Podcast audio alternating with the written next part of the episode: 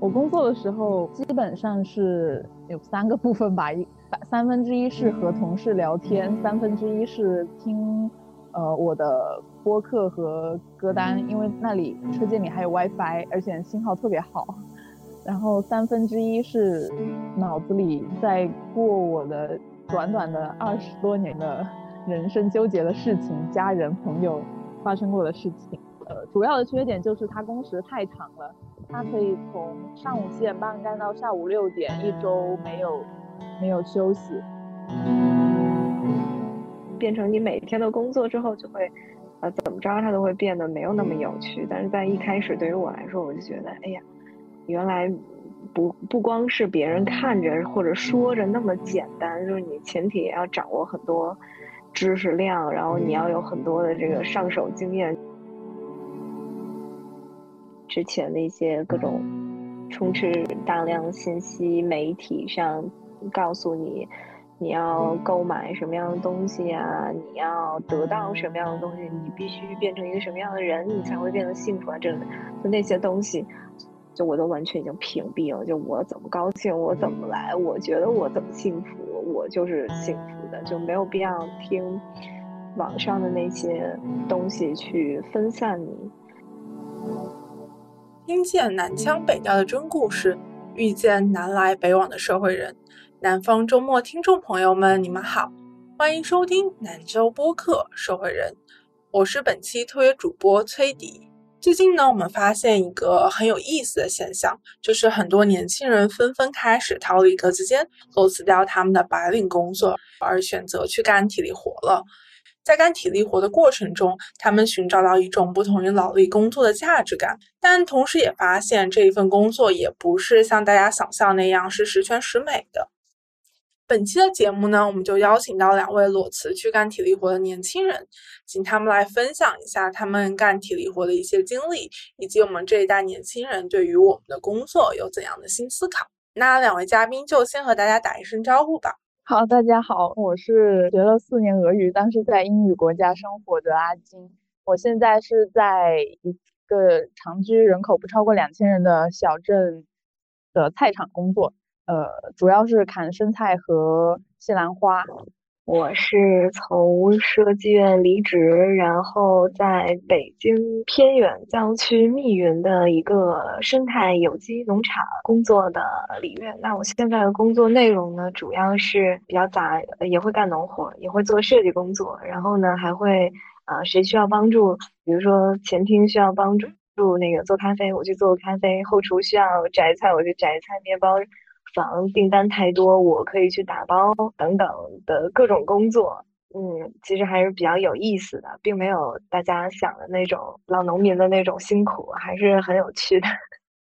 要么李月先说说你最近在做什么吧。好，那个我最近呢，因为这不是四五月了嘛，然后正好是 农民伯伯很忙的时候，就一个赶上农时，所以我最近的工作都是会带来到农场的客人。进行春播，然后种下了很多豆子、豌豆啊、蚕豆之类的。然后呢，还要给今年播种下的这些植物跟作物写他们的专属木牌。紧接着就是五月份嘛，会有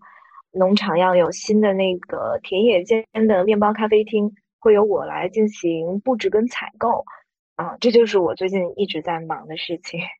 那阿金呢？你最近在忙些什么？我们现在是农闲季节，因为现在是南半球的秋季，就是快到冬天，它气温降了很多。呃，我我工作的菜场主要有两个农场，呃，就是我们是轮流耕种。我现在耕种的农场 A，它的呃西兰花和生菜已经快收获完了。我感觉好有意思，我感觉两位其实都是在农场工作，但是就是季节包括整个时间线都是完全相反的。没错，而且我们我我的工友基本上都是抱着赚钱的目的来的，没有来 来体验种菜生活的。干体力活的工作其实是和白领都非常不一样。你们觉得这份体力活的工作和之前的白领工作有什么区别呢？首先就是从格子间嘛变成了农场。那我之前的工位呢，可能我都我也不知道现在是几点，外面是个什么天儿，就是。嗯，就完全感知不到外界的一切。嗯，但是现在呢，就基本上就随时能够感觉到，而且大家也都会在不同的时间会有一些不同的召唤。我会在很准时，比如早上我大概八点半到九点之间我到了。到农场，然后我那个姐姐们就非常的热情的要给我做咖啡，因为他们最近在练习做咖啡，然后就希望我作为能喝的，就都特别想出杯给我喝。工时上面就更不用说，你一个时间要求的那么紧张，然后你当然了，我觉得是我自己内心作祟啊，觉得大家都在盯着你干，就很容易就挑出你的毛病，就很紧张。但是在农场呢，就是。你想，你要累了，你就去地里溜一圈，去地里找个动物逗一会儿啊，干嘛？就是很放松，并且呢，你的工作它不会有那么多层层把关的领导去要求你，它完全就有点靠天吃饭。可能今儿阴天了。那我们可能大家都是一个比较闲的状态。那今儿天好，那大家都会挺兴奋的去做任何的工作，就非常的自由自在。那阿金呢？因为你那边不是农闲的时候嘛，那你一般就是对，是不是最近的工作会比较轻松一点？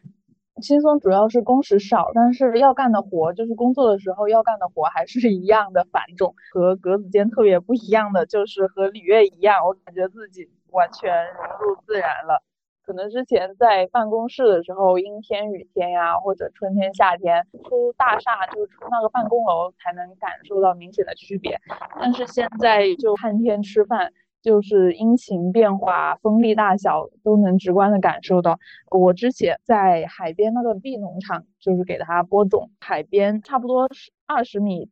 呃，就是海岸线，然后每天十点钟天气好的话，准时会有海豚在那个海上玩，之后还能看到海豹和呃，现在是秋天嘛，就是大雁往北飞，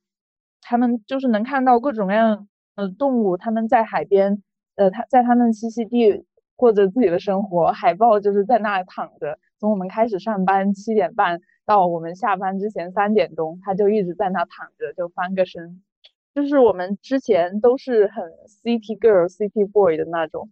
但是来干农活之后，每天就拎着一个超市购物袋就去上班了，感觉转变好大，也不需要在那个可能穿着上花时间，然后有很多小动物陪你一起上班。就是我已经大概有四年没做过指甲，那感觉也是一个可以节省开销的地方。对，之前还有尝试过过年做过，然后等到一回到农场，我就赶紧歇，因为太卡泥了，所以就实在不行，还是得回归本质才行。我发现很多人在找工作的时候，一般都会选择和一个和自己专业很相近的工作，或者是一个传统意义上往上走的工作。我感觉白领工作和干体力活之间，似乎中间有，嗯，会出现一个很大的跳跃，就在你一个职业生涯上。就是我很好奇，你们当时为什么会做出这样的选择？首先是之前的工作吧，是我很喜欢的职业，但是它太枯燥了。就是它的枯燥体现在，呃，没有什么变化，也没有什么更多的，我能看到它未来我会有什么样的变化。很无聊，所以呢，那个时候当然我自己身体我颈椎病也严重了，所以呢，我也会在这个时候我会去搜集很多关于怎么养生啊，怎么健康生活，吃什么比较健康之类，然后也是机缘巧合吧，在线上买到了这个农场面包，它主营的产品。然后我当时在线上买到，买到了之后就还挺好吃，关注了他们的公众号，然后老板娘特别会写文章，就是文采极好，就是看到他笔下的农场经历了一段时间的这个思考，然后发微信就说我要去做志愿者，我能保证每周都去，然后呢我也能连着去做这个事情，我就是想过去。在你们农场干点体力活，就这种，就通过这样的方式就来到这个农场。反正我当时是很讨厌我的工作，就钱嘛又赚不了几个，客户脾气又大，然后我在的这家公司和行业未来未来能不能存活也是个问题，就每天怨气都很重。我年底去检查的时候，就做一个体检，然后那个医生就做乳腺体检。然后那个医生摸摸摸我的左胸，他说你这里长了几个结节。我就想我，因为我是比较容易生闷气的，我觉得我的工作他不值得我为他就是乳腺里长长个结，我觉得太不值了。当时找到一个这样的出口，又能小赚一点钱，又能呃去体验生活，我觉得就是当时我找到一个出口的感觉。因为我之前看阿金的帖子，我发现你在新西兰做各种各样的工作，包括做后厨呀，然后在屠宰场做流水线女工，然后在樱桃厂工作，包括现在在农场工作。你的每一份工作的体验是什么样子的呢？第一份工作是在一个后厨，就是我用很正式的呃那个简历找到的。但是后来发现第一份工作反而是最狗屁的，因为那是一家很小的餐厅，呃，加上我和老板总共就三个人，我老板还有另外一个呃当厨师的女生，总共三个人。呃，每周的工时很短很短，基本上我付了房租和我的吃穿住就没有。更多闲钱了，呃，所以我就那个老板也很不会管理，所以我当时痛下决心，干了两个礼拜就跑路了。第二份是在一个猕猴桃果园，后面还在同一个小镇，呃，做过屠宰场的流水线工人，然后在樱桃季的时候是去南岛的一个樱桃包装厂做。呃，也是差不多流水线给他们做纸箱子。下一份工作就是现在这份蔬菜厂的呃菜农。呃，我最喜欢的是樱桃呃樱桃包装厂的那个嗯把塑料袋 放进纸盒子的工作，因为那个工作是我有史以来做的最轻松，然后工时又长，福利待遇又好，身边的伙伴又相处的很融洽的一份很难得的工作。我们的工作就是每天会呃来一到两批一到两批从纸纸箱厂开过来的大货车，呃卸货的那个姐把一卡车的那种纸箱没有纸袋的纸箱呃插到我们那个呃包装小组，然后我们就是拆箱呃拆掉那些叉车姐插过来的一堆纸盒子，再。嗯，把纸袋把那个塑料袋套进没有没有袋子的盒子里，然后又把盒子垒到那个架子上，让叉车姐再给插到车间里，给他们去包装。呃，确实很简单，我感觉就是边境牧羊犬那种聪明一点的狗狗都能做。我工作的时候，呃，一基本上是有三个部分吧，一呃，三分之一是和同事聊天，三分之一是听呃我的。播客和歌单，因为那里车间里还有 WiFi，而且信号特别好。然后三分之一是脑子里在过我的短短的二十多年的人生纠结的事情，家人朋友发生过的事情。呃，主要的缺点就是它工时太长了，它可以从上午七点半干到下午六点，一周没有没有休息。那你之前屠宰场的工作怎么样呢？就因为我感觉那是一个听上去有一点血腥的工作。屠宰场，我感觉这是我干过最正规、最好赚钱的工作。呃，同时也是真的是完全是出卖体力的工作。嗯，屠宰场它是呃有很多个部门，从呃从羊运到呃屠宰场的牧场开始，它有宰杀。呃，冷冻包装基本上就是这三个大块，然后还有一些肝脏啊那些下水处理的部门。呃，其实我在的 Lamb Cut 就是相当于包装车间，它是完全不血腥的。它那个车间特别大，特别宽敞，然后灯又明亮，然后工人的呃装备穿戴都特别整洁，它对卫生要求很高。呃，我感觉就是羊，如果它死后真的有灵魂的话，它一睁开眼，发现自己来到了屠宰场，它肯定以为自己在天堂，因为我们都是全身穿戴都是白色的，然后灯光又是白炽灯，特别亮，呃，然后流水线也是特别干净，经过了好多人消毒，比我自己在家洗盘子都洗的更干净一些。我在的那个屠宰场，它是新西兰一家大厂。他在新西兰有很多家分厂，然后我在的那家，他是呃只处理小羊，就是两岁以下的小羊，羊从呃宰完之后，然后过了冷冻，再到我工作的那个部门，已经是没有没有全尸了，你看到的只有被呃被刀手宰下来的肉块。然后我的工作就是把我要负我负责要包的肉块放进袋子里，然后再放到呃封口的流水线上。每天就是重复单调的一个动作，所以呃当时是肌肉会，因为是重复性的机械机械性的动作，它只会用到几块呃固定的肌肉，所以下班之后那几块肌肉就会特别酸特别痛。呃然后工伤这这些也不。能算是工伤，因为它完全治不好。呃，公司会给你提供按摩、针灸，呃，这些推拿这些，但是其实都是治标不治本。它的慢呃工伤发生率比较高，然后它的工资比较高，因为它有一个呃加班工资一点五倍的加班工资。我当时是嗯老工资是呃。满满勤的话，二十四点五每个小时，加班加上加班一点五倍是加班工资是三十三刀每个小时，所以是比较丰厚的。那李月呢？好像之前听你的描述，在农场的工作也很丰富，你会嗯去学做面包，学做咖啡，然后包括设计一些东西，听上去很自由。你在农场工作的体验是什么样子的呢？我觉得最大的体验就好像，当然这是我心态啊，我感觉这好像是我开的农场，所以呢，体验了不同的这个呃工种啊，我觉得我说不定以后也能自己开一农场。当然了，这个呃越深入的去做这些体力活，越发现就是还是挺需要，一个是你的体力。再一个就是真是，还有有一些学问，比如种地，我到现在我也就搞不清楚这个到底什么时候这个土就是能种了，或者这个那个，包括那几天我们的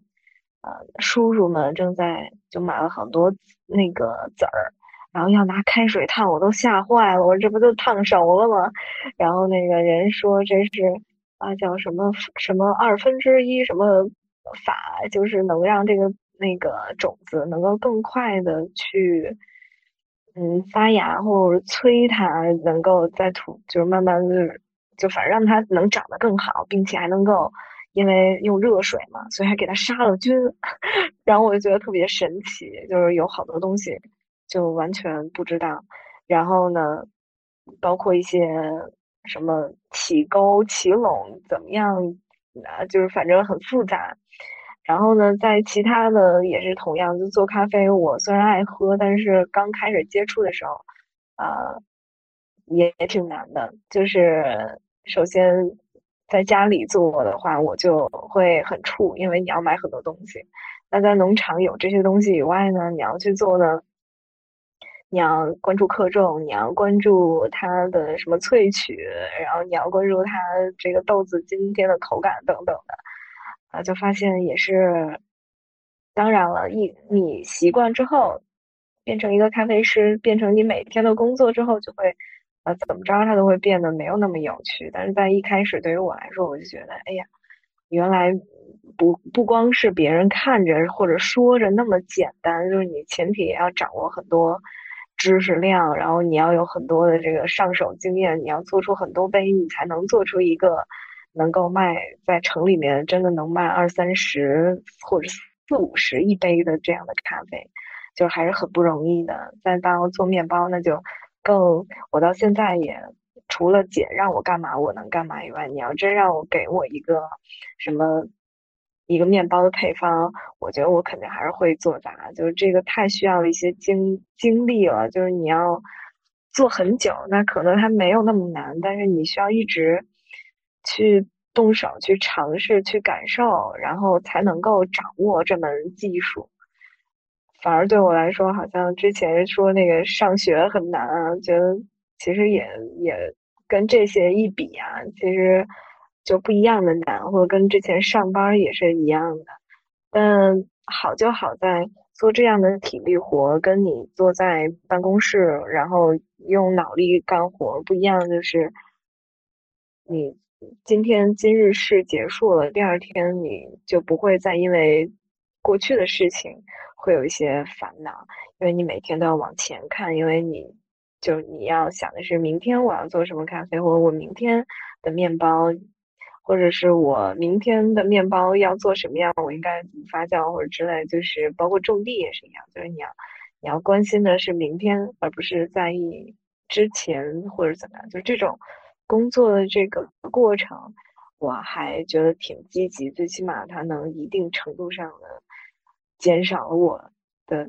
就是内耗啊，就是我可能之前会太总是往前看。所以呢，心情总是特别的不好，会在意可能我昨天哪哪哪不行不行啊，然后怎么怎么着，或者之前上一周这个，就总是会这样。但是来到这边，你就会更在意，哎，我明天要干嘛？我明天要有什么样的计划？就要向上一些。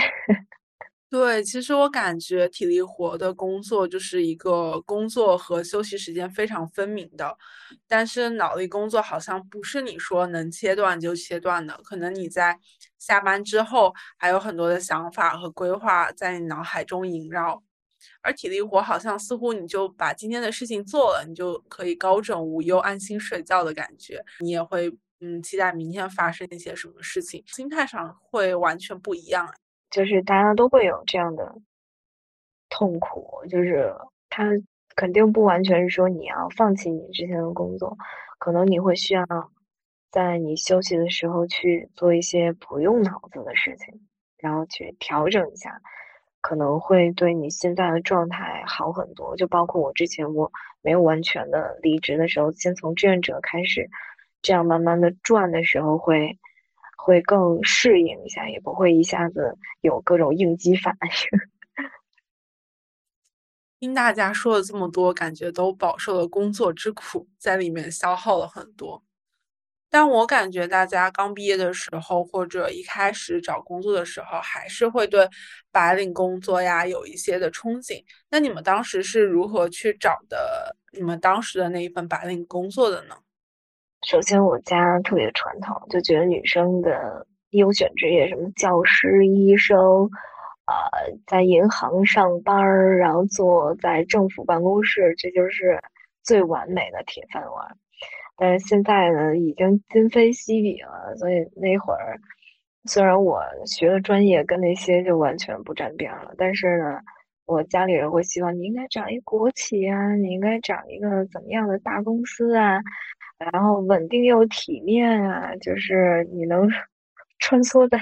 什么金融街、国贸啊那种地方啊，就感觉就很，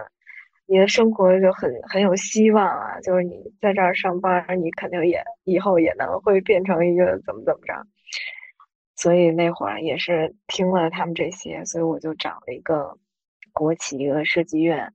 啊。那这个工作呢，的确呢也。跟他们说的一样，就是真的很铁的 方法。但是，但是呢，对于年轻人来说啊，真的，我会觉得可以感受一下。但是基本上感受完，能留下的人也很少。就是因为后来我看，当时我加了几个前同事的好友，就是也也是应届哈，大家都纷纷的都转行。在现在看来，离开铁饭碗真的是一个很勇敢的决定，就是很需要勇气。感觉目前大家都是呃很挤破头的想进去，的确是有这种挤头要进去，但是嗯，现在铁饭碗其实也并不很那么好端，除非你有巨强的心理素质，就别人说什么你都听不见，或者你就能端好你这碗饭，然后会察言观色等等啊，我觉得这都是。坐在办公室里面要具备的，因为当时我我好像在那干到几个月，就又来了新的一批呃，这个实习生，所谓的就是，然后大家都特别努力，很拼命，然后想要去表现一下自己，能感觉到年轻人特别的多，然后。就是大家都在想要挤进挤到这个体，就是也不是体制，就挤到这个单位里面。但是呢，这个单位你要说吧，他活儿就这么多，然后呢，也只要有一个人积极呢，就好像显得你好像没事儿干，或者是呢，有一个人呢，他是他甩手了，就会让你觉得这活儿永远都干不完，因为在这种单位里面呢，就是大家都是各个部门是要相互协作的。所以上面就是你干完这个好，下面人干这个，或者上面那个人没干完，你就没法，反正特别繁琐。然后呢，在这样的环境下面，你去工作，你可能再有热情，但是你都会因为前面的人没做好，或者下面的人特着急，或者是啊，或者你的领导在催你等等啊，就很容易，就你就心态就很容易崩。我心态在这种地方容易崩，还是。不太自由，我觉得我父母会很喜欢，但是我不行。嗯，那这份工作给你最大的精神内耗是什么？这个精神内耗呢，有这个工作，比如说他可能有两个月是你正常上班或者正常工作的，但是呢，你的项目突然来了，他就会需要你三个月内可能会不定时的加班。我之前加过一个礼拜了吧，就是。虽然说我年轻哈，但也不能这么消耗我。刚一开始加班还挺兴奋的，那会儿还没有这么多网络上的这些专业术语来形容这种痛苦。我会觉得，哎，这种真是我变成大人了，大家都把我当大人对待，给了我这么多工作，没把我当小孩儿。但慢慢就不对味儿了，就是怎么能这么累呢？就是。然后第二天呢，还要正常，比如九点，你还要再打卡再上班。然后我住的又离我单位有点远，我的工资呢又不支撑我在附近租房，还真是挺内耗。就是想想，就每每天上班路上在想，下班的路上也想，在上班的时候你也会在想，我到底为什么？我真的很需要这份工作，这个工作需要我吗？或者在想一些奇奇怪怪的东西。本来一开始的时候，嗯，上班的时候还会抹点东西，后来我真的就刷了牙我就去了，真的就觉得我这么我这样为了什么呀？就是反正也不会太在意，也也没有人在意，我反而还耽误了我上班的时间，或者耽误我。喝口水的时间，我甚至都已经，哎呀，对这个时间的把握都已经成这样了。就是明明在城市里本来应该 CP girl 的形象，竟然竟然变成这样了，就好像被社会毒打了好久一样，就一下就老成了。那阿金呢？因为我之前和阿金聊的时候，也就了解到他其实找第一份工作就是并不是非常顺利。阿金，你可以讲讲你就是怎么去找到你的第一份工作的？嗯，我觉得找白领工作都是顺水推舟的事。当时好像除了当白领去上班、升学、公务员，就没有别的选择了。我当时的工作是我大学毕业后差不多第一份正式的工作。嗯，当时我是在我们学校那里有个大学城，呃，然后就会有一些校招会，然后我就每天去蹭我们学校和别的学校的宣讲会。呃，当时我那个专业专业能够不入职，有一点点关系的，就是运营啊、品牌、市场这些职业介绍我都看不懂的工作，就我对当时的职场环境完全没有了解。呃，也是，但是其实校招会也没有很顺利，我参加了很多个。当时大四下学期一一般每天就是会参加两到三个。就是各种面试，呃，回答面试官问你的职业规划是怎么样的，你对我们公司有什么认知，你对这个职业有什么认知，然后问你你性格怎么样啊，你什么家里怎么样啊，呃，都是这些很很宏大的问题，感觉自己真的感觉自己要去造火箭了，嗯，但是其实后面不知道什么原因，有的呃有的到终面了，但是没有过，有的一面就被刷掉了。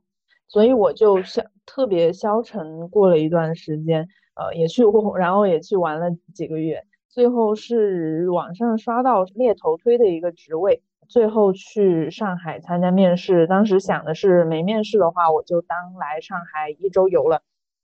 呃，最后面试过了，嗯，我我也二话不说就跟 HR 签了一个签了那个入职合同，呃，所以其实那这份工作其实也是，呃，没有经过深深思熟虑就觉得是啊，这份工作到我面前了，我就去去干吧。虽然说是咨询公司，但我感觉我干的就是电话销售，呃，就像中介和加上电话销售，呃。确实，我不是一个对工作会有很有成就感的人。呃，我们服务的客户才是那些很出名的头部的咨询公司或者是投资机构。呃，我的工作就是，呃，他们呃客户给我们需求，呃，然后他会要求说我们想找哪个行业呃的了解某块内容的人，呃，他们想和这些行业头部的大牛或者是专家来聊，获取一些信息什么的。然后我的工作就是找到他们要聊的人，然后给那些头部的呃专家人士去给他们发一个呃会议的邀请，就是每天搜刮各种简历，打电话去问我您好，请问您想接受一个有偿的咨询吗？然后去劝他们，问他们什么时候有时间，然后问他们对这个内容的了解程度，然后反馈给我的客户。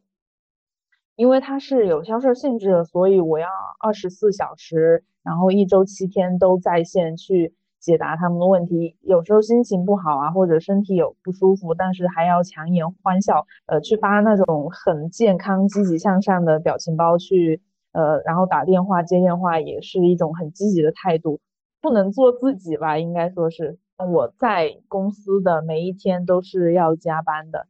我的。工作的对象是一些行业的头部的人士，呃，我平时也是每天尽在各种求职软件上去，呃，我当时用的是猎头账户，就可以看到很多行业头部人士那些年薪百万的人，他们的嗯，他们的简历，就真的在在上海这些大城市的话，每个人就都只是一张简历而已，你会。从头刷到尾，可能只需要几秒钟，你就能得到一个判断，他是不是你想要的人。呃，然后我反而没有那么焦虑了，因为我看到的是，就是只要你在这个行业熬得够久，你就能够出人头地。比如说你在这个行业的某个细分领域，你做了，你做了那么多年，然后你就可以成为这个专家，而且。一般在这个行业，比如说做到五到十年到二十年的，特别特别少。越往就是年份越年份就越高，就是相应的就是在这个行业里干下去的人就越少。所以我反而就是对自己想要选择走哪条路这这个方面比较焦虑，但是对我的职业前景啊，呃，就是对我自己到到底能不能打个引号的成功。没没有那么焦虑，因为我看到的是，只要我待的够久，我就能够得到我想要的。也是因为工作接触，我也就是加了很多那种年薪百万的微信啊，发现他们的生活和我这种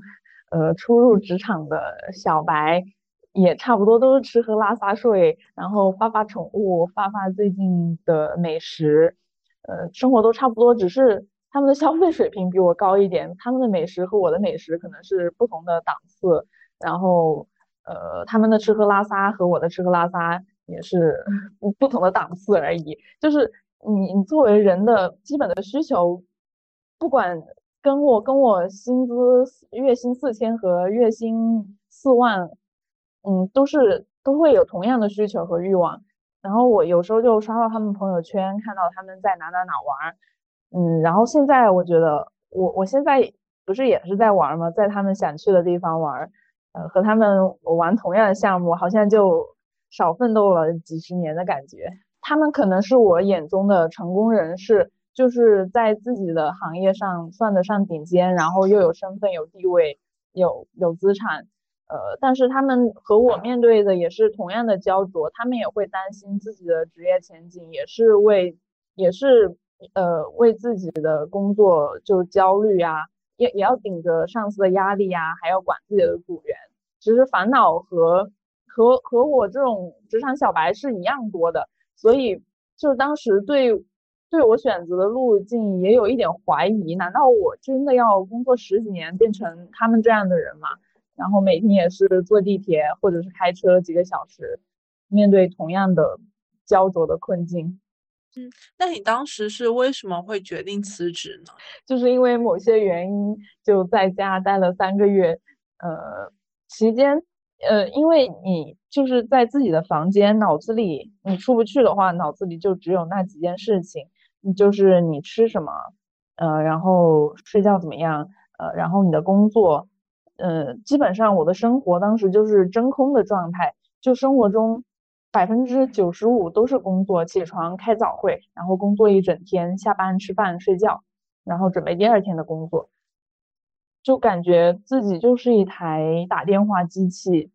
呃，当时和呃，我当时是和呃房东合租，就是住一起的。和他们的相处也不是特别愉快，嗯，当时对这座，对当时对上海不是特别有感情，呃，因为在上海的大部分时间都是在自己家里了，感当时就压力挺大的。那从事了一段体力劳动之后，你们身上发生的最明显的变化是什么呢？最明显的变化就是，我觉得我现在挺欢脱的，就是感觉能活到九十九的那种心情，嗯，也能就是可能对比之前，一直在计划自己可能，哎呀，我以后六十，我五十五退休了，我肯定我要干点不一样的事儿，我要去哪哪哪玩，我要怎么怎么着。我就提上日程了，就是可能现在就想做的事情，我可能就会计划在明年，计划在今年，我就会有一些新的尝试。所以，那如果这要是在之前的那种工作那种状态下，我都呃不敢想的事情，就是让自己呃脑子活泛起来了。之前那些各种。充斥大量信息，媒体上告诉你你要购买什么样的东西啊，你要得到什么样的东西，你必须变成一个什么样的人，你才会变得幸福啊！这就那些东西，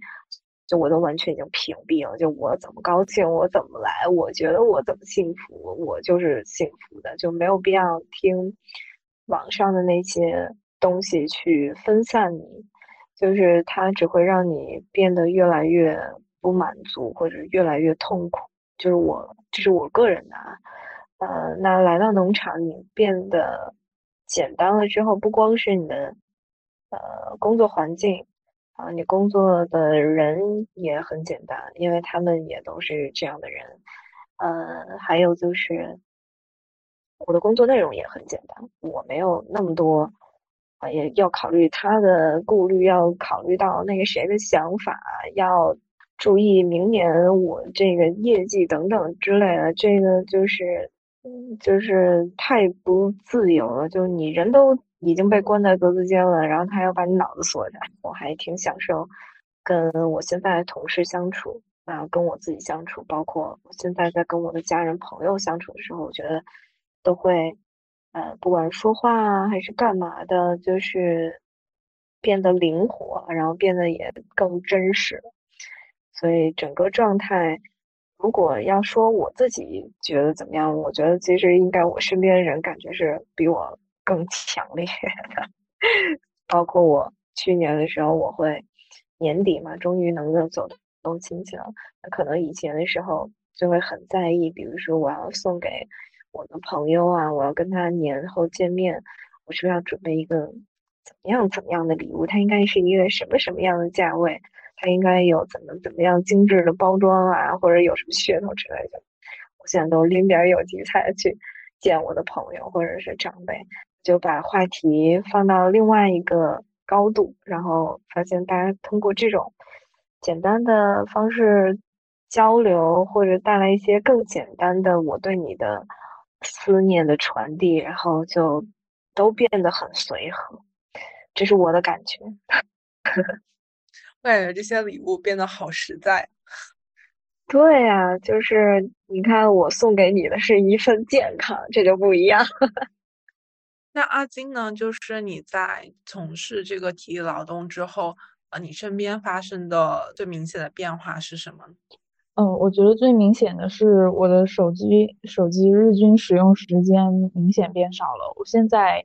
呃，最少的时候是在肉厂工作的时候，他每周呃每个月还是每周不是发发那个呃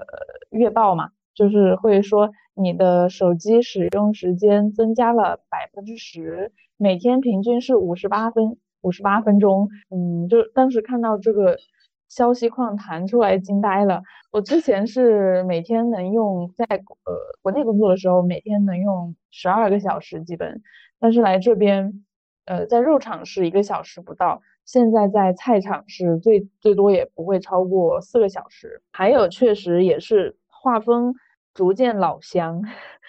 就是变得世俗意义上的丑了，就是又黑又壮，没有打扮。呃，眉毛也不刮，就是全身都是毛，但是也变快乐了，就是那种简单的快乐。嗯，因为每天就是在菜地里工作，挖到罗勒叶、香菜叶就会兴奋的发狂。因因为你知道，新西兰它的罗勒叶是按按根卖的，基本上是呃一小一小坨罗勒啊、香菜啊就要好几刀，所以我们。在生菜地里挖到这些香叶，就会呃拿回拿回来一起分享。头脑变简单了，可能也会有人怀疑，说是脑袋不用就会生锈，呃，会不会就是知识退化、脑子退化这些？呃，我觉得是有的，因为我们每天关注的就是地里的菜，然后天气好不好，对外界的关注会没以前那么上心。呃，比如说之前就是都在研究那个 AI 啊，会不会取代人类啊？然后还有朋友问我你有没有账号，你你你会不会用？但是我现在在这里是一个牛羊比人多的环境，就是外面还是四 G 时代，我们这里出门网络信号只有一个 G。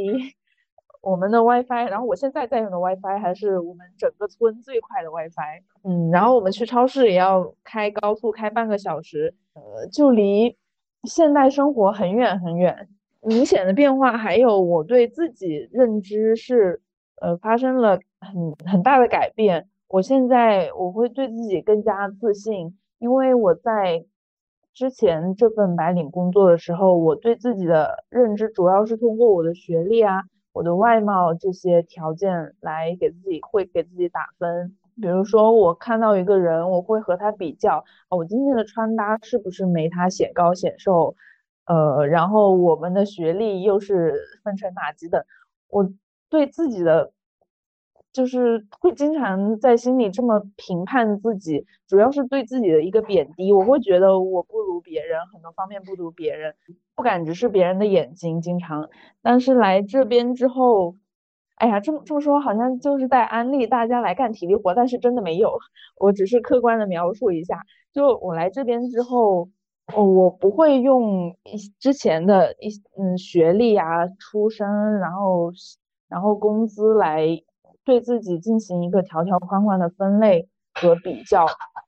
我来这边之后就觉得，呃，我很值钱，我一个小时值一百块呢。然后在老板和老板谈薪资也能直起腰杆，就觉得生菜地没我不行，因为我就是完全就是做菜农，就成了老乡，就每天和植物动物打交道，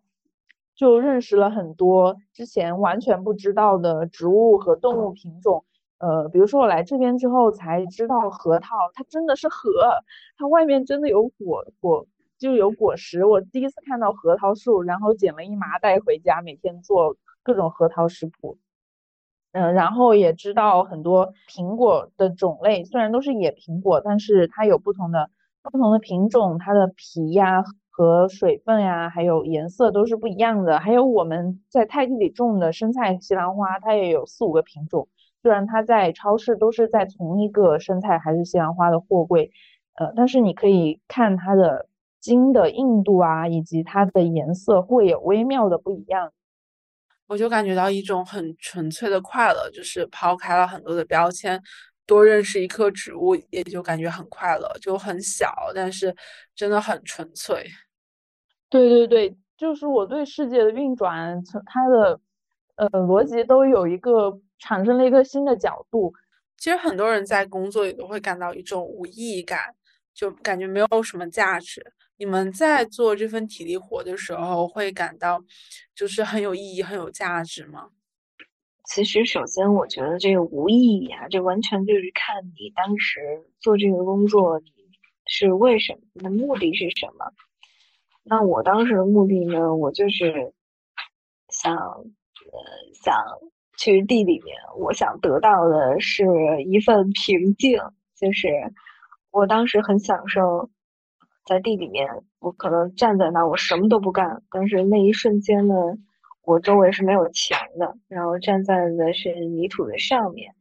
然后很松软，然后我可能还能闻到。泥土的芳香啊，或者是那种味道，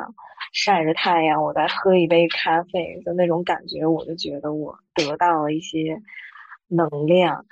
啊，有一有一个磁场在吸引着我，或者在给给我一个能量。那后来呢，慢慢的在这个地里面会有一些特别多的活，在地里活是干不完的。然后那我还印象最深刻的就是当时在六七月份。然后是我就种了农场种了特别多的那个花生，但因为农场它的地很小，所以，然然后它种的位置呢也特别的犄角旮旯，不太适合那种大型的农业的车进去收割，都是大家啊进去去拔，然后去过筛，然后去晒干，然后干嘛？我就我也加入到里面去了，当时用就是跟着大家一起，然后把自己。刚拔出来的花生去晾晒，然后去剥壳，然后去放到农场的那个呃面包窑里面去烤。烤完之后呢，再去碾碎，做一瓶花生酱，然后我带回家。就是我觉得那是我这辈子吃过最好吃吃的花生酱，就是真的完全就是你可能原来吃饭就只是吃饭，但是后来你有自己的这种劳动啊，在。通过自己的劳动收获的这些东西，你再去品尝它，或者再去制作它，再去吃到嘴里面，就完全的不一样。吃这个自己种下或者自己收获的菜，是一个很幸福的事情。我觉得这种成就感，它需要 需要你去地里面去体会一下，真的很不一样。包括你自己。可能早上去捡了鸡蛋，立马就煮熟它就去吃，真的跟外面那些啊杀菌蛋或无菌蛋那个味道完全的不一样。它那个味儿呢，你说不上来它是不是像小时候，但是它真的很有味道。包括现在市面上售卖的那些什么黄瓜、西红柿，我都觉得就食之无味。就是为什么没有西红柿味儿，或者为什么？黄瓜味这么淡，为什么就是葱也没有葱味儿等等啊？就是我现在会因为吃饭会很感动，就觉得哎呀，真是太好吃了。看到外面超市里面卖的菜，都觉得哎呀，这些菜真是肯定不好，然后它肯定是一个怎么样怎么样种出来的菜，肯定不如我在农场前阵子我自己撒的籽儿种下那点菜好吃。就你在乎的就不一样啊！就你可能之前逛超市，你怎么会想到这么深深刻或者是深层的问题呢？对，这就是我现在会想到的，我种的菜会比超市种的菜好吃。哦，我想说一下，不好意思，李月说的那种不好的食材、没有味道的菜，就是我们种出来的。嗯，为什么？因为我们那个，对，因为我们都是工业化的种植，从种子它是苗圃公司买过来的。呃，然后它的播种和耕种以及翻土施肥都是工业化的运作，这也解释了，就是反正就是没有味道，就是你正好说的一箭就把我刺到了，真是不好意思，欢迎你来我们农场种地，好的，然后我。最开心的时候就很简单，就最有成就感就是拿到工资单的时候。呃，我们的工资是按周结算的，嗯，所以那张工资单你就可以看到你工作了多少个小时，扣了多少税。嗯，我每周周一是工资日嘛，然后就是周一我会特别兴奋，拿到工资单一看，每这周哇五十多个小时，这意味着，嗯，我砍了多少亩菜，就是我在菜场中间随便把我放到哪，一眼看过去都是我砍过的菜地，呃，就会特别有成就感。呃，那我们砍坏的生菜，它是供应给赛百味和麦当劳这些速食，呃，速食食品食品店。然后有时候吃到巨无霸，就里面的生菜，就会想这是不是我当初没砍好的那一颗？在肉场的话，我会想我每天处理三千只羊，七天就是三七二十一，两万一千只羊。然后樱桃，我们樱桃厂整个樱桃季是有，我忘记具体数字了，反正是有几千吨樱桃，嗯，输送到了世界各地。所以当时会特别有成就感的，就是是很多人吃到了。经我手的食物，然后我打包了，或者是切了，我一辈子都吃不到那个数量的菜和肉和樱桃。感觉大家的那个快乐和价值感都很具体，是看得见摸得着的那一种。对对对，虽然这么说，但是我也非常喜欢吃汉堡王汉堡包里的生菜。哦，那个生菜，呃，不是不是坏掉的生菜，它是可以吃的。呃，只是我们的供应商要求生菜茎和叶子要留差不多五毫米的距离，但是有时候我们没砍好，就会把茎全部给砍掉，然后这些菜就会送，其实都很浪费，其实完全可以售卖，但是供应商他们不要这种菜，我们就给他送给素食呃快餐公司。我们有时候砍菜我都很心疼，因为很多西兰花和生菜其实完全不影响使用。也它的营养价值也没有少多少，只是因为我们砍短了一点，或者是它太小了、太大了，包不进去，我们就要把它扔掉。每天都浪费了很多菜。虽然大家都说了一些体力活的好处，但其实我感觉体力活也不是一个十全十美的。你们在干体力活的时候，一开始会有不适应吗？肯定会有，就是一开始的确是很新鲜，但是在后面呢？就是比如说我在村子里面待久了，然后就会有一些不适，就是因为这个地方好像脱离了城里的节奏，它有自己的生活节奏。我后来发现，我慢慢的被大姐们带着坐在一个外头的木平台一起唠家常的时候，我觉得这个劲儿就不对。我然后后来就慢慢我会。我就会每周只要休息，我就直线奔入城里，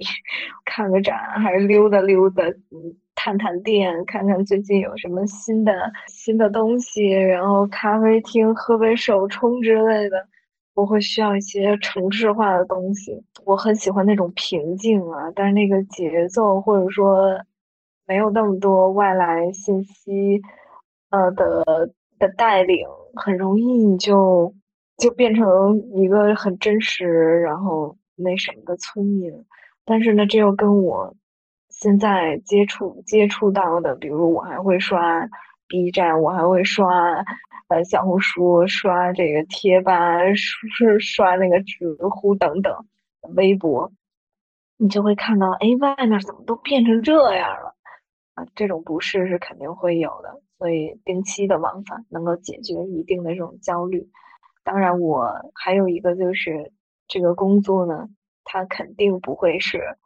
所有人的归宿，因为大家都各有本领，也各有梦想。就但这个呢，做轻体力活，它真的是一个很好的一个过渡，它可以帮助你首先解决你的心理问题，然后呢，也解决了你一定的呃。可能你身体的亚健康的问题，最主要的给你带来一些平静，让你去想你到底要什么样的生活，你到底要做什么样的工作，就是你需要有这么一个地方去做点体力活，能让你让你转换一下或者过渡一下，认真的思考一段时间。因为你在做体力活的时候，你的脑子就不用转的那么飞快，你就能够想一些更重要的事情，还是会有一些。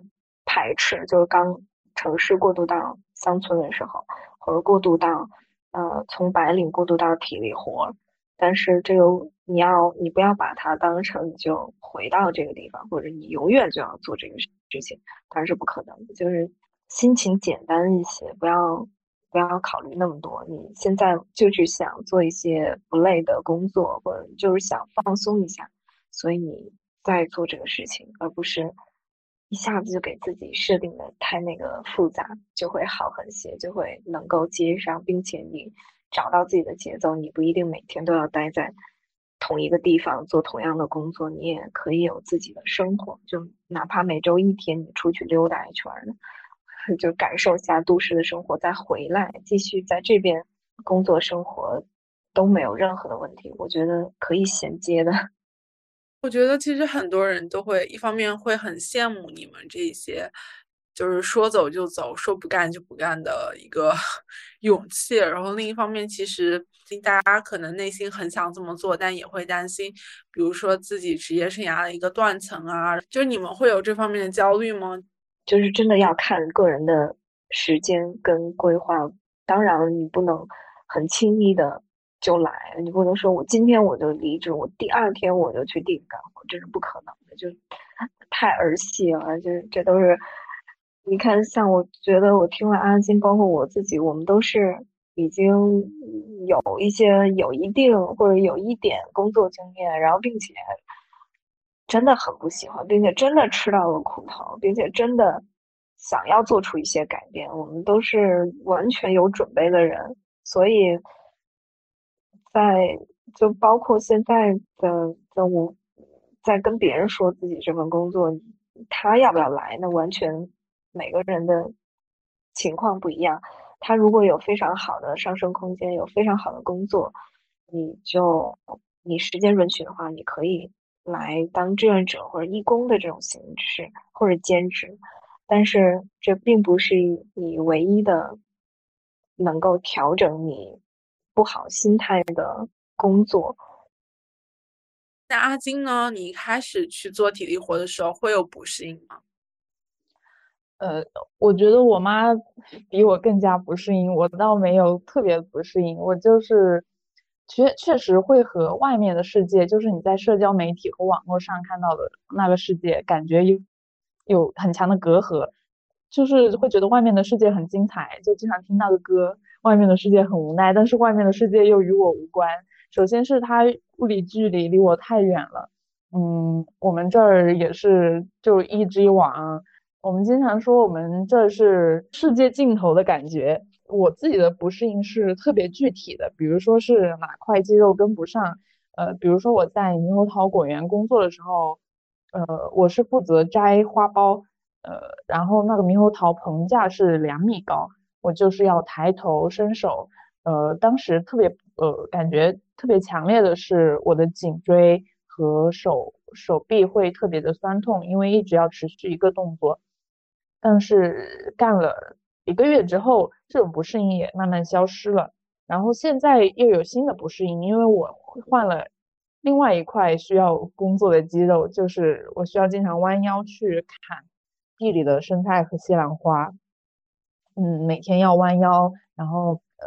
要用刀去砍，然后还要适应呃是雨天、大风天这种秋季的气候。我妈反而比我更加不适应。每次和她视频打电话，她会问：“你的头发还没长长长？”她还没有接受我现在的呃农民的 外貌，呃，还问你的衣服穿了这么久了，你这件衣服怎么还没烂？不去买新的衣服？他还是觉得我是以前那个呃上班呃上班族很精致的小白领。然后他之前还给我一个他朋友的儿子。他在欧洲还尝试给我俩说媒，但是现在就是我现在的距离和他那个朋友的儿子要坐飞机坐二十个小时，嗯，他也没有 也没有继续尝试再给我说媒了。我发现你们在经历了这些之后，包括白领工作的一些压力，包括去干体力活的一些体验，你们好像似乎心态上都有了很多的变化，但是你们身边的人还是按照一种比较传统的方式来和你们交流的。那当你们辞职去干体力活的时候，你们的父母是一个什么样的反应和态度呢？他们会有很强烈的不适感，所以我当时在做这个选择、跟这个决定和这个尝试的时候，我瞒住了所有人，我是先斩后奏型的。呃，等我自己也完全的接受、适应了这个这种工作、这种生活、工作的这种呃状态之后，才慢慢跟他们说啊，其实我已经换了一份工作了。我觉得逃离了白领生活之后，似乎有一个非常现实的问题，那就是钱。嗯，可能干体力活并没有白领挣得多。你们就是在面对金钱上的一些呃收入锐减的时候，你们会有一些落差吗？或者说会有一些压力吗？来到偏远的地方干体力活，一定要有一个觉悟，就是。你不会拿到很多钱，就是你的，你首先他没对你没有门槛，再一个是你也没有那么多，那没有那么大的工作压力，然后再一个他也没有那么高额的那个场地租赁或者是什么样各种各样的费用啊，所以呢，你的工资呢是根据在这边的一个各种各种环境啊各种情况下给出的一个工资。它并没有很高，但是呢，你如果你在这儿挣的钱在这儿花绝对够用，但是你要想在这儿挣钱，你去市里面去花，你可能就不太够用了。新西兰它是一个旅游国，你最后其实还是会想去环岛或者去哪哪哪玩。呃，我自己是这样，所以最后可能呃打工几个月再玩一个月，钱花的就差不多了。哪里挣钱哪里花，一分别想带回家。好像你们现在干体力活是可以维持一个目前的基本的生活的，但是我不知道你们会不会有一些潜在压力，比如说一些房贷呀、车贷啊，或者说就是自己的父母或者自己的生病的一些情况，你们会有这方面的担心吗？嗯，首先我个人没有这些压力，真的。我我知道有这些压力的话，是很难再做出一些相应的改变的，就是因为当时，嗯，因为你的情况不一样。如果我遇到这样的事情，我肯定会找一份很赚钱的工作，而不是一个在调整自己以后再去想我以后要做什么样的一个工作，然后现在拿一个并没有那么体面的工资，或者说怎么样的。呃，这真的得靠每个人的现实情况。如果你没有那么多压力，同时你遇到一些瓶颈，你遇到一些人生的困惑，你不想卷了，你可以做像我这样的选择，你可以去做一个体，去干点体力活缓解一下。但如果你本人有很多其他的问题需要优先解决的话，那就就不太一样了。对，是的，感觉还是要看一些个人当下正在面临的一些情况的。嗯，那阿金有这方面的压力吗？呃，其实老实说，我看到网上很多呃相关的文章，然后下面的评论有就是一半就是一半一半的，一半是说，哎，都是因为你们太年轻，呃，你们没有经济压力，一人吃饱全家不饿。嗯，我想说，确实是这样。确实，我接触到的，我身边干体力活的我的工友，呃，确实没有那些连温饱都解决不了的人。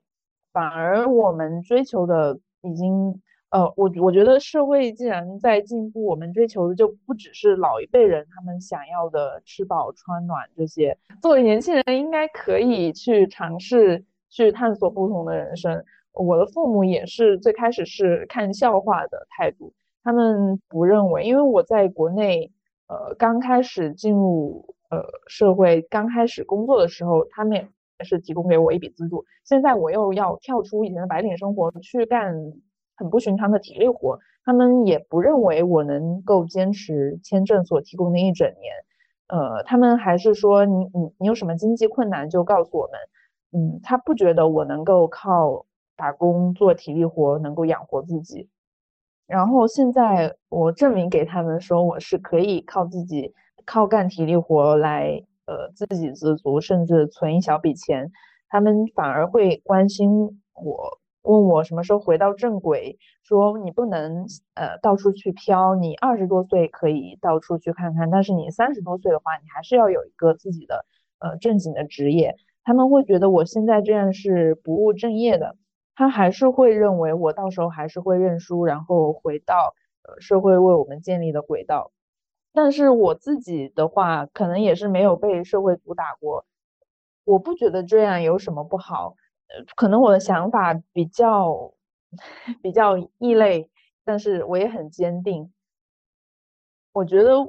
我现在要做的事情就是去探索，去发现更多可能性。我没有很想回到他们所所呃所说的正轨，我觉得我可能就不太适合。干白领工作，对，就是不想上班，这这也没法治。我去上班，我就觉得很痛苦；不上班就很开心。呃，所以 就找到了唯一出口，就是不上班。你们会把这个干体力活当做一个长期的工作吗？还是一个呃，作为一个过渡性的工作？我的话是过渡性的工作，就是我。我没有想过我会一辈子都在这个地方做这个工作，但是我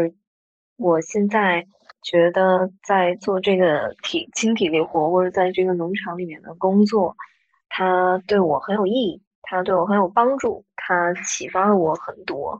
呃，在这边的工作啊，还有接触到的人跟一些新的理念，慢慢的在改变我，我觉得这是我想要得到。那最后我肯定会有一些不一样的人生轨迹，我也可能会呃结婚生子，或者是会怎么样，这都说不好啊。但是我觉得我现在未来的一年、两年、三年，我觉得在这边工作都对我的身心很有帮助，并且呃也能给我一个较稳定的收入，我就不会考虑到更多的东西。我觉得现在。我在这个农场得到的一些东西，一些呃对我改变的这些价值观，已经在改变我人生的轨迹了。所以，我之前可能一开始来农场当志愿者、当兼职的时候，我可能种地的时间会比较多。但是现在呢，慢慢的，呃，我在这个农场有了新的定位。嗯，我在做一些新的东西之后，我可能种地的时间没有之前那么多，或者我在做体力活的时间没有之前那么多。呃，虽然还是会偶尔做，但是已经在改变了。所以这个工作对我可能轻体力活对我来说就是一个过渡。那你之后会有什么样的打算？我之后的打算呢，就是首先农场它今年要开的这个咖啡厅。会由我来当主理人，所以我还是很兴奋，因为应该每个女孩的梦想都会是想开一个咖啡厅，或者开一花店，或者开一个奶茶店等等。啊，我也是，所以我现在希望能够，呃，今年开始能够好好的去经营一下这个咖啡厅。这个工作还挺庞大，我还从来没有做过这种类似项目经理的工作，但是我还挺有热情去。去尝试新鲜的东西，这也是我当时啊来做来农场做轻体力活当志愿者做兼职的心情感受是一样。我很愿意去尝试新尝试新的我感兴趣的工作和呃事物。那在未来的话，我不知道不知道这个咖啡厅会给我带来什么样的机遇或者什么样的变化，但是呃我会希望。这一两年可以好好的去打理农场的咖啡厅。哇哦，恭喜啊！感觉就是在逃离一份不太喜欢的工作道路上，然后慢慢逐渐找到自己喜欢的事情。嗯，那阿金呢？之后会有什么样的打算吗？呃，其实我是可以干一辈子体力活的。我对现在的工作和生活，嗯，非常满意。嗯，因为我的收入可以支撑我的生活和业余的娱乐。嗯，我也很，我也比较享受现在不干脑，呃，不动脑子，随时可以转行的体力活。未来，呃，因为我又抽到了澳大利亚的打工度假签，所以我的打算应该是澳大利亚再去看一年到两年左右，还是继续打工啦。就先打工。那打工之后呢？打工之后，我觉得就看命运把我带到哪里。感觉好像有的时候就是未来也不是很可测的，因为你也不知道会遇到什么，就改变了你的一些选择或者命运。本期播客到这里就结束啦，也非常感谢阿金和李月来和我们分享你们自己的经历，也祝你们打工顺利和开心。拜拜，拜拜，拜。